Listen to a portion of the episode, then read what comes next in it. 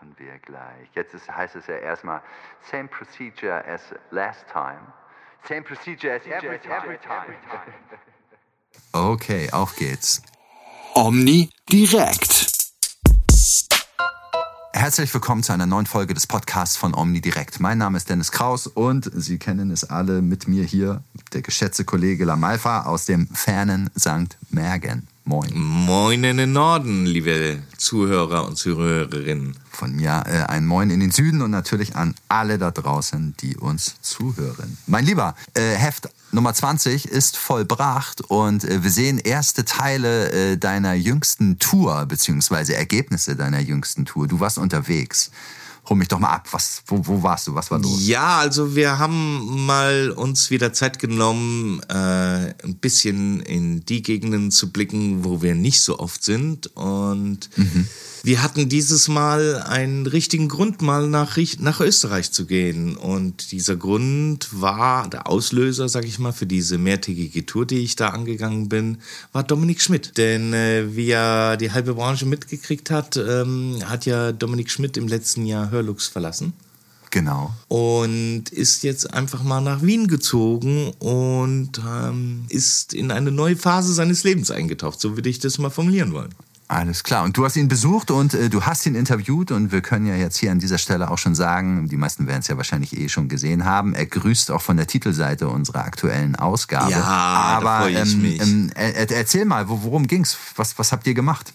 Zum einen wollte ich natürlich wissen, was denn die Beweggründe hinten dran waren, wo denn sein Weg in Zukunft hinführen soll, ähm, ähm, welche Richtung er einschlagen möchte, weil er auch nicht sicher war, ob er in der Branche bleiben würde. Und ähm, wir schätzen ihn ja alle als einen richtig guten Experten für Ohrpassstücke und für die Erstellung von Ohrpassstücken. Und insofern fand ich das sehr wichtig. Und äh, dann habe ich die Gelegenheit beim Shopwell gepackt und dann haben wir natürlich versucht, auch ein bisschen bisschen über Autoplastiken, deren Erstellung und auf die Tricks und Kniffs ein bisschen zu achten und ein paar Maßgaben mitzugeben, die man beachten sollte bei der Bestellung. Ich habe ja äh, gestern schon, ähm, weil Dominik war ja so nett, äh, seine Antworten nochmal einzulesen, so dass man sich das Interview bei uns im digitalen Magazin halt auch anhören kann. Ich saß da gestern äh, Nachmittag dran und habe, äh, nachdem ich es schon vor ein, zwei, drei Wochen äh, mehrfach gelesen habe, es jetzt halt auch nochmal gehört. Das geht dann natürlich nochmal ein bisschen anders rein, zumindest bei mir. Und unglaublich interessant. Also im Grunde könnte man das auch einfach so als Podcast zum Thema Autoplastiken veröffentlichen. Weißt du? Also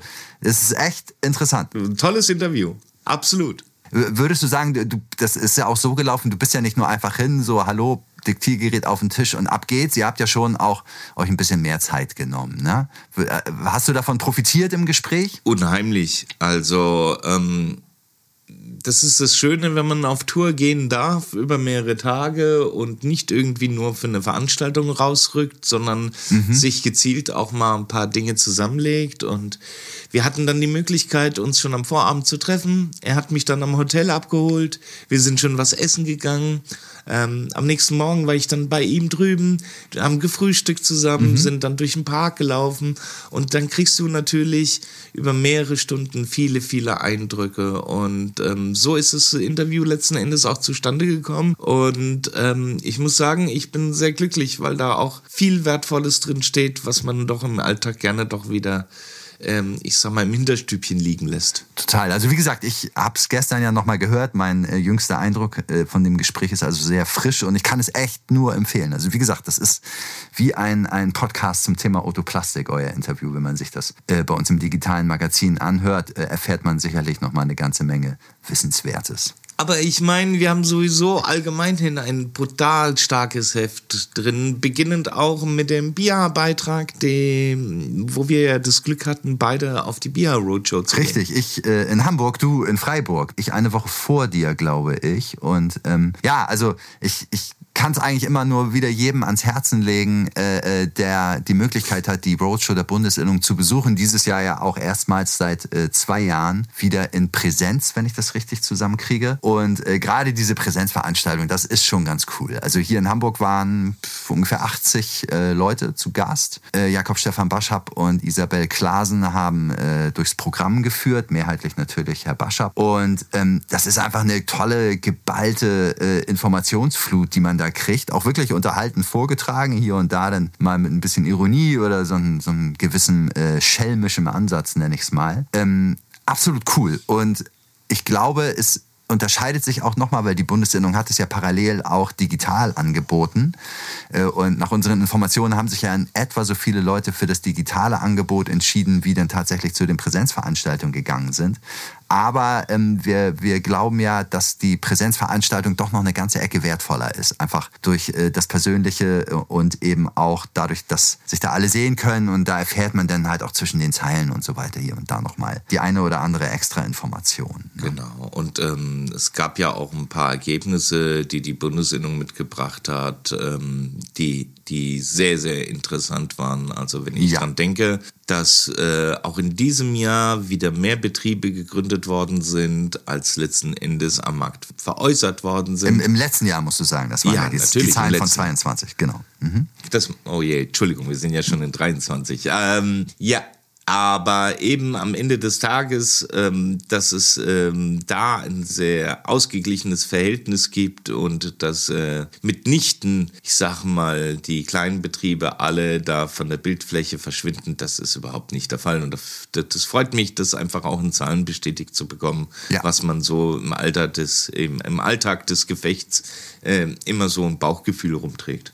Die Gründungswelle geht weiter, hat äh, Herr Baschab da festgestellt. Und das fand ich auch sehr erfreulich. Was ich außerdem total interessant fand, war, dass die äh, mal so ein bisschen haben durchblicken lassen, wie es denn um die Ausbildung, beziehungsweise im Grunde um die Zahl der jungen Leute, die sich äh, für die Ausbildung äh, zum Hörakustiker beziehungsweise zur Hörakustikerin interessieren, äh, anbelangt, wie viele davon dann es tatsächlich durchziehen. Und ähm, das war, also ich will jetzt nicht sagen erschreckend, aber man kann schon feststellen, äh, die Zahl der Azubis ist rückläufig. Und da ist die Bundesinnung, ich will jetzt nicht sagen, mit sich ins Gericht gegangen, aber interessiert sich schon, ne, wo, woran kann es liegen. Vor allem daran, dass halt äh, doch auch eine nicht geringe Zahl an Leuten, die sich für die Ausbildung eigentlich mal entschieden haben, dann aber binnen des ersten Lehrjahres doch irgendwie verschütt gehen. Äh, ne, woran liegt das? Da will die Bundesinnung was machen. Das finde ich sehr interessant. Interessant fand ich außerdem auch, dass mal gesagt wurde, mit welchem Schulabschluss die Leute Mehrheit mehrheitlich in die Branche gehen. Das sind nämlich entgegen der Äußerung, die, die viele Jahre gerne getätigt wurde, gar nicht mal äh, mehrheitlich mhm. Abiturienten, sondern zu über 60 Prozent Menschen mit äh, Realschulabschluss. Und ähm, das fand ich auch sehr interessant, weil wenn man das weiß, weiß man ja auch vielleicht, wo man noch so ein bisschen äh, mehr Köder auswerfen kann, um da vielleicht noch mehr Leute zumindest mal zu interessieren für diese spannenden Möglichkeiten, die die Branche für sie bereithält. Und äh, insofern ist es sehr informativ. Und das zeigt ja auch das, was Professor Hüter damals gesagt hat, dass gerade die mittleren Berufsabschlüsse in die Bedouille gekommen sind in den letzten Jahren. Dass ja. also entweder Schüler immer mehr hochwertige Abschlüsse dann irgendwie verfolgen oder womöglich auch ohne Schulabschluss ja. dann die Schule verlassen. Und dass dadurch dann halt die mittleren Berufsabschlüsse ein Stück weit in die Zange genommen werden. Und das macht natürlich die Situation nicht einfacher bei der Suche nach Auszubildenden. Aber kommen wir wieder zurück zu deiner Tour, mein Lieber. Du bist, wie du ja eben schon erzählt hast, nach Wien gefahren, hast Dominik Schmidt besucht. Das war aber nicht das Einzige. Wir sehen noch zwei weitere Ergebnisse äh, von deiner Tour in unserer aktuellen Ausgabe. Du warst zum Beispiel in Innsbruck. Ja, also ähm, da ja ein, ein, ein, ein einziges Interview in Wien äh, kostentechnisch gesehen nicht unbedingt viel Sinn macht, haben wir uns natürlich überlegt im Vorfeld, ähm, was können wir denn da auf diesem Weg alles einpacken? Und wir hatten jetzt schon seit vielen Jahren eine Einladung offen ähm, denn mit Elle hat mich schon so oft ähm, dazu eingeladen gehabt, mal die Produktion eines Cochlear-Implants, ja, eines äh, Implantates, da zu verfolgen. Und das war eine unheimlich spannende Geschichte. Habe ich ja persönlich auch noch nie gesehen. Ne? Hörgerätefertigung habe ich schon öfter mal gesehen. Äh, du, soweit ich weiß, auch. Aber eine CI-Fertigung, was würdest du sagen? Ist das nochmal so ein ganz anderes Ding? Oder welche Eindrücke hast du da mitgenommen? Ja, mit Sicherheit, denn äh, das ist so das, ähm, was auch irgendwo Auslöser dieser ganzen Geschichte war. Aha. Man stellt sich ja oftmals die Frage, wo sind denn die Kosten bei einem Cochlear-Implant eigentlich begraben, dass sich diese Preise so sehr unterscheiden von Hörsystemen. Ja.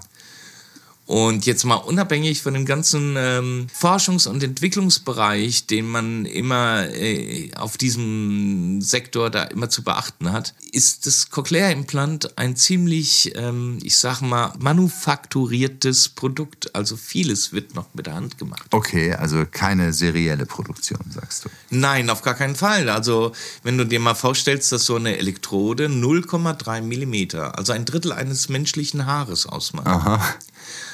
Und dass diese dann mit der Hand vom Menschen gewendelt werden müssen, Für mich schon nicht mehr vorstellbar.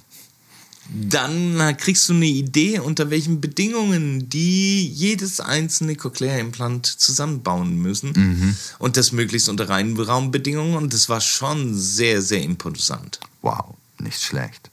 Insofern ähm, kann ich mich da nur bedanken, dass mich da die Carmen Kroner Wettleitner bei Mit L ähm, da sich den halben Tag da freigenommen hat, um mir das da wirklich alles intensiv zu zeigen. Ja, aber du hast ja auch noch einen, einen etwas allgemeineren Eindruck aus Innsbruck mitgebracht. Ne? Also du warst ja schon beeindruckt von, von der Größe von MedL dort am, am Standort in Innsbruck, oder? Auch das, auch das, also ähm, das darf man bei der ganzen Geschichte ebenso nicht vergessen. Es wird ja immer gerne über Startups geredet und Investoren sind immer geneigt, irgendwie in die Zukunft zu investieren, um irgendeine Erwartung zu erfüllen, ich sag mal. Und ähm, wie schwierig es ist, aus einem medizinisch-technischen Start-up überhaupt ein gut laufendes Unternehmen zu machen, das erkennt man wundervoll an bei L. Denn unabhängig davon, dass das Unternehmen mittlerweile der größte private äh, Arbeitgeber Innsbrucks ist, man höre und staune, ähm, erkennt man allein schon anhand der Gebäude, welche Entwicklung hinter diesem Unternehmen steht und ähm, wie überhaupt äh, aus einer guten Idee mit, mit, mit äh, einer guten Produkt in der Hand überhaupt etwas wird, womit du auf Dauer einen Markt bedienen kannst. Das sind nämlich nochmal zwei unterschiedliche Sachen. Ja, und ähm, das wird in jedem Fall deutlich, wenn man dorthin geht. Ähm, musst dir vorstellen, du hast auf etwa einem Radius von einem Quadratkilometer nur mit L-Gebäude. Wow. Das ist mittlerweile sehr professionell aufgezogen im Sinne von, dass du ein Gebäude für eine Produktsparte hast, dort der ganze äh, Development- und Research-Bereich da untergebracht ist mit der Produktion, kurze Wege, alles wird vor Ort hergestellt. Man schafft es sogar, die Mitarbeiter weltweit daher zu holen an diesen einen Standort und man muss sich ja dabei immer vor Augen halten.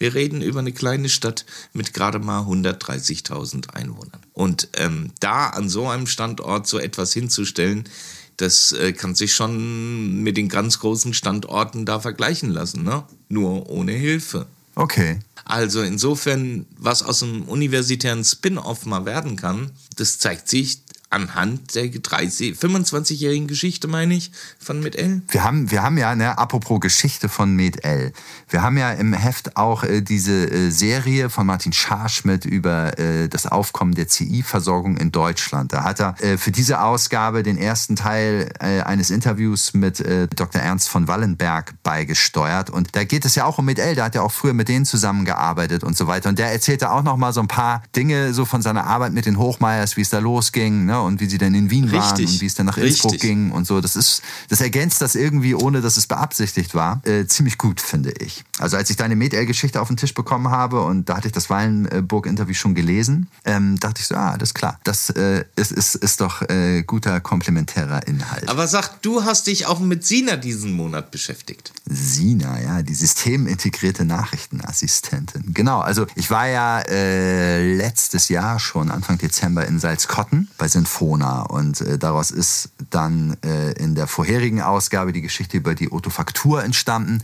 Jetzt gibt es einen weiteren äh, Beitrag, der aus meinem Besuch da resultiert, nämlich äh, mit Blick auf Sinfona. Also bei Sinfona geht es ja sehr viel um Marketing und auch so ein bisschen um Handelsware und so weiter. Und der Fokus in dieser Geschichte äh, liegt eben auf Sina. Und ähm, ich denke, auch wenn das Tool nicht mehr neu ist, ne, die haben das 2018 auf dem EuHA-Kongress in Hannover erstmals vorgestellt, ist das mhm. nach wie vor echt ein interessantes Tool. Es hat sich auch ein bisschen weiterentwickelt. Es geht grundsätzlich darum, dass das im Grunde so eine Art automatisierte Kommunikationshilfe ist, vor allem mit Blick auf die Bestandskunden, damit die eben über den gesamten Customer Journey, wie man ja so gerne zu sagen pflegt, ja. äh, äh, weiter quasi unterhalten werden, damit die bei einem bleiben, damit sie nicht so empfänglich werden für Angebote der Konkurrenz. Und ähm, das erzähle ich da so ein bisschen so, wie läuft das eigentlich, was macht das alles, ne? wie ist es da mit dem Thema Datensicherheit und so weiter und so fort. Da äh, werfe ich Lässt sich so etwas mit ERP-Systemen kombinieren? Richtig, richtig, richtig. Es äh, dockt ganz offen, also dockt offenbar recht einfach an an Amparex, Asego, äh, Akuvin und was man so kennt. Und äh, ist nach meinem Eindruck, und wir kennen ja auch einige Akustiker, die das benutzen und die sehr zufriedene Nutzer sind. Äh, also äh, es scheint wirklich eine sinnvolle, einfache Möglichkeit eben für dieses große Thema Bestandskundenpflege zu sein. Und äh, das beleuchte ich in der Geschichte. Aber es geht dann auch so ein bisschen noch um, um das, was äh, Sinfona darüber hinaus anbietet, ne? Hauszeitschriften, Websites, Inhalte, Corporate Identity, Corporate Design und ziemlich witzig, weil so modern und, und pfiffig Sina ist, äh, äh, hast du dann auf der anderen Seite im Angebot bei Sinfona auch so ein ganz klassisches Element neuerdings, nämlich dieses, dieses Ohr als Passantenstopper. Weißt du, was man äh, äh, von, von ja, genau, ja, was, was immer auf der Messe an diesem, wobei ich habe es zuletzt nicht mehr gesehen, ich glaube, die Firma gibt es so in der Form nicht mehr, bin ich mir aber nicht hundertprozentig sicher, Dekos Decor äh, da immer angeboten hat. Auf jeden Fall hat Thomas Häusler erzählt, die haben das jetzt äh, übernommen, eben von Dekos Decor und jetzt kann man sich dieses Ohr als Passantenstopper bei Sinfona äh, bestellen. Auch in allen möglichen Farben, ne, mit Airbrush-Verzierung, was auch immer du willst. Und es ist ganz interessant, Thomas Häusler sagt, im Grunde hat dieses auch nicht mehr so ganz neue Element das Potenzial, sowas wie das A für die Akustiker zu werden, wie man es eben als A für die Apotheken kennt kennt. Ne? Also halt so einfach dieses, dieses Erkennungsmerkmal, was dann halt auch so die Fahrer der Transportdienste, zum Beispiel aus Pflegeheimen und so weiter im Kopf haben. Ah, okay, da steht das Ohr vor der Tür, da ist der Akustiker, da müssen meine Leute jetzt mal hingebracht werden und so. Die Taxifahrer merken sich das, äh, so stellt er sich das vor und ähm, das ist ganz interessant, was er dazu zu sagen hat, denke ich. Alles äh, wunderbar. Mhm, ich mhm. höre also raus, ich höre also raus, du hast mit Thomas Häusler gesprochen. Richtig, direkt. und mit Michael Becker. Die beiden haben mich da äh, ah, genau, in Empfang genommen. Okay. Und ähm, ja, das ist so äh, jetzt der zweite Teil meines Besuches aus Salzkotten. Aber nochmal zurück zu deiner, deiner, deiner Tour. Äh, äh du hast ja noch eine Station äh, gemacht, von der man jetzt auch schon im Heft lesen kann. Und das fand ich total interessant. Du warst bei Bachmeier. Bachmeier haben einen neuen Firmensitz, den du dir angeschaut hast. Und ähm, ich war ja nicht selber da, aber ich habe das Interview gelesen. Ich kenne also äh, die Äußerung von Fabian Kubike, dem Geschäftsführer da, äh, zu der Idee hinter diesem neuen Gebäude. Und ich war beeindruckt, aber fass du mal zusammen. Was, was haben die da realisiert? Naja, also ähm, uns ist ja auch nicht entgangen, dass Bachmeier in den letzten Jahren sich hingestellt hat und eine Bauvorhaben versucht hat umzusetzen, um mit seinem seinem Unternehmen nach etwa 20 Jahren oder 25 Jahren umzusiedeln. Ja. Und ähm, du weißt ja auch, wie es ist, so ähm, Pressemitteilungen, äh, neues Gebäude, das ist nicht vielsagend. Mhm. Leider.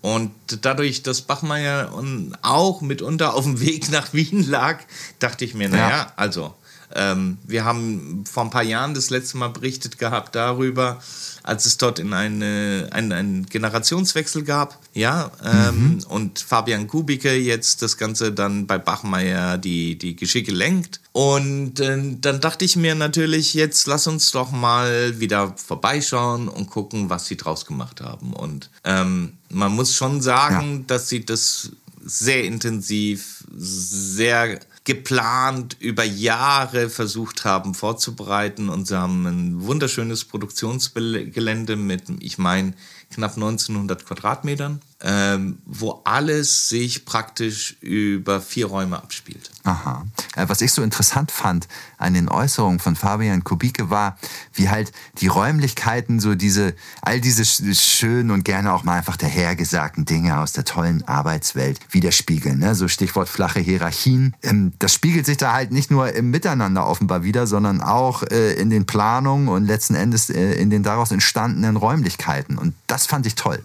das hat mich beeindruckt. Richtig, also da, da, da, da schwingen mehrere Elemente, gehen da ineinander über, ob du jetzt den klimatischen Aspekt nehmen möchtest ob du über Prozessabläufe im Unternehmen reden möchtest, ob du über Mitarbeiterstruktur und, und flache Hierarchien da sprechen möchtest.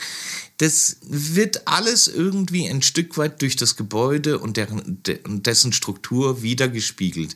Und das macht es irgendwie am Ende des Tages aus. Ja, also wie gesagt, ich fand das toll. Mich hat das irgendwie beeindruckt. Nicht umsonst haben wir das auch ähm, sehr klar, also der hat ja so einen schönen Ausspruch gebracht, Klarheit, Freiheit und Verbesserung. Und das sind alles so Worte, genau. die bei ihm in der Lobby hängen und ähm, irgendwie ein Stück weit für das Unternehmen stehen sollen. Und an diesen Werten orientiert sich Bachmeier sehr stark und das versuchen sie in ihrem tagtäglichen Tun auch irgendwie ein Stück weit umzusetzen. Also insofern, ähm, es war ein Interview, das ich mit in gar keinem Fall bereue bereue, das auch wieder mal einen Gedanken mitgibt, einen ganz speziellen, ähm, der für den einen oder anderen doch gewiss auf einer anderen Ebene hilfreich sein kann. Okay, cool.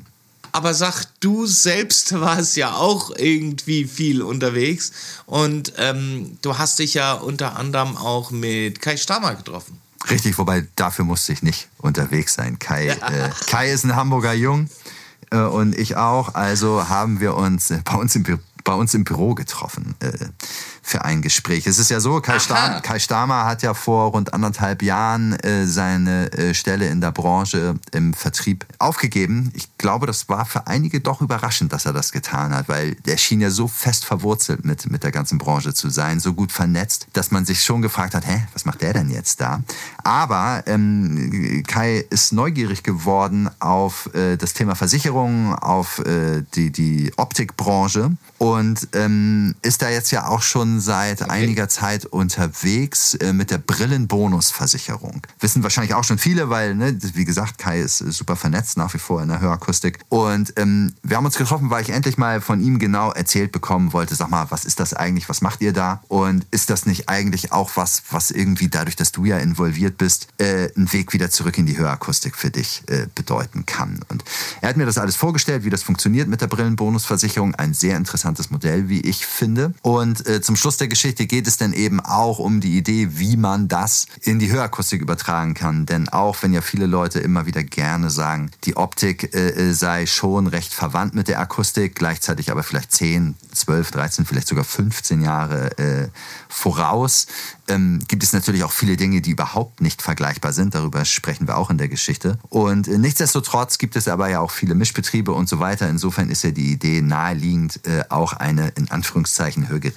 Hörgeräte-Bonusversicherung äh, mal aufzusatteln. Er selbst sagt, oh, Vorsicht mit dem Namen, das kann allenfalls ein Arbeitstitel sein. Aber diese Idee, Versicherung und gleichzeitig ein, ein spannendes Kundenbindungstool und äh, ähm, eben halt auch für den Versicherten eine sehr reizvolle Geschichte, weil du sparst über diese Versicherung Geld für den nächsten Kauf deiner Brille oder dann halt auch irgendwann vielleicht für äh, deinen nächsten Hörgerätekauf an. Also ne, es geht halt auch sehr viel um Kundenbindung, nicht nur um klassische Absicherung. Mhm. Ähm, ja, das, das, macht es echt alles ganz interessant und ähm, da habe ich mich mal aufklären lassen und eine Geschichte zugeschrieben. Jetzt aber sag, ähm, wenn du über Versicherungen sprichst, welcher Konzern steckt denn da dahinter für für den Kai Stamer jetzt arbeitet?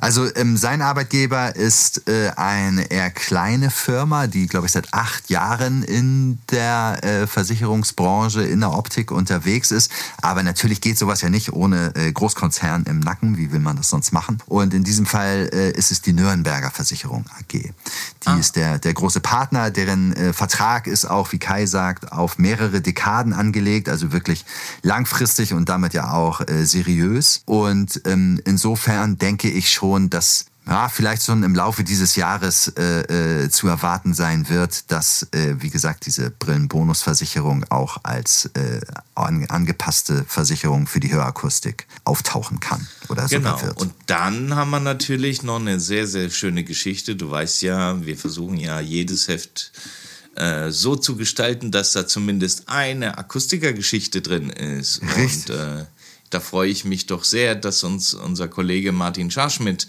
doch mit einer sehr schönen Geschichte aus Brandenburg da ähm, erfreut hat. Richtig, total. Also hochinteressant, wie ich finde, weil man kennt das Thema ja schon von Akustikbetrieben, die nahe der niederländischen, nahe der belgischen, nahe der französischen Grenze sind und so, dass die vielleicht auch hier und da mal Kunden eben aus dem Nachbarland haben.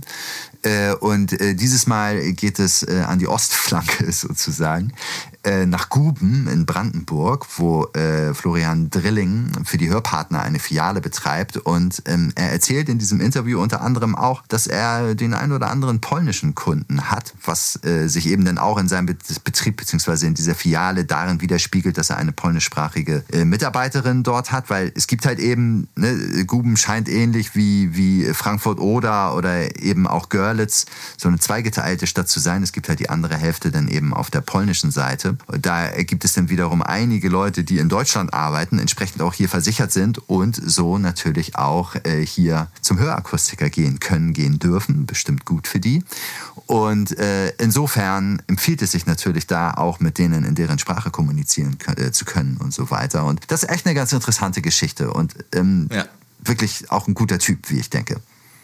Und last but not least haben wir nochmal einen Gedanken mit in das Heft mit reingenommen von unserem alten Chefredakteur, Rainer Hüls. Richtig, äh, wer, wer Rainer Hüls kennt, weiß ja, äh, ne, wir haben hier mit jemandem zu tun, der seit den späten 70ern in der Hörakustikbranche unterwegs ist.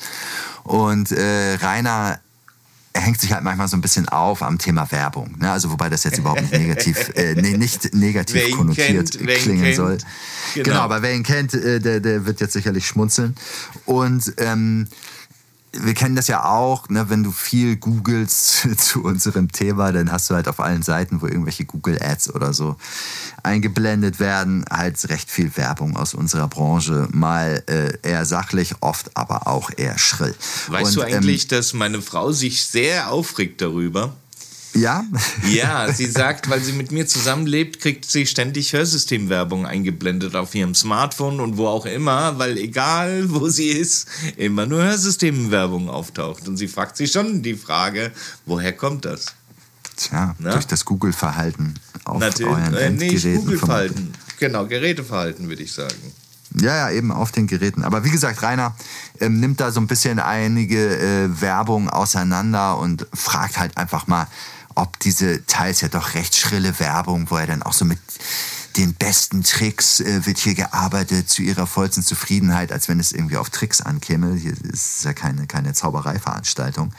Ähm, ja, jedenfalls setzt er sich damit so ein bisschen auseinander, hinterfragt an einigen Stellen dann mal, äh, ob man das wirklich machen muss, erinnert daran, wie man es auch mal gemacht hat ist aber natürlich auch dabei so umsichtig zu sagen, natürlich lassen sich Kampagnen, die zum Beispiel die Fördergemeinschaft in den 80ern gefahren hat und die ja auch hoch dekoriert wurden, äh, stellenweise, äh, nicht wiederholen in der jetzigen Zeit.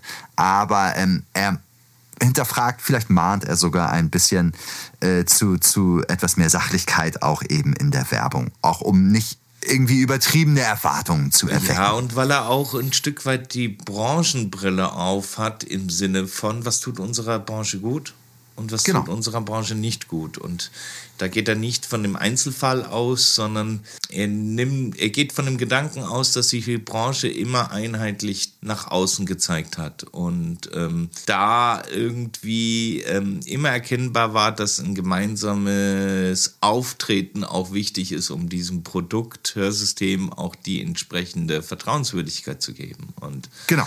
Genau. Äh, da, da sieht er natürlich Gefahren, wenn dann einige nach links und rechts ausscheren.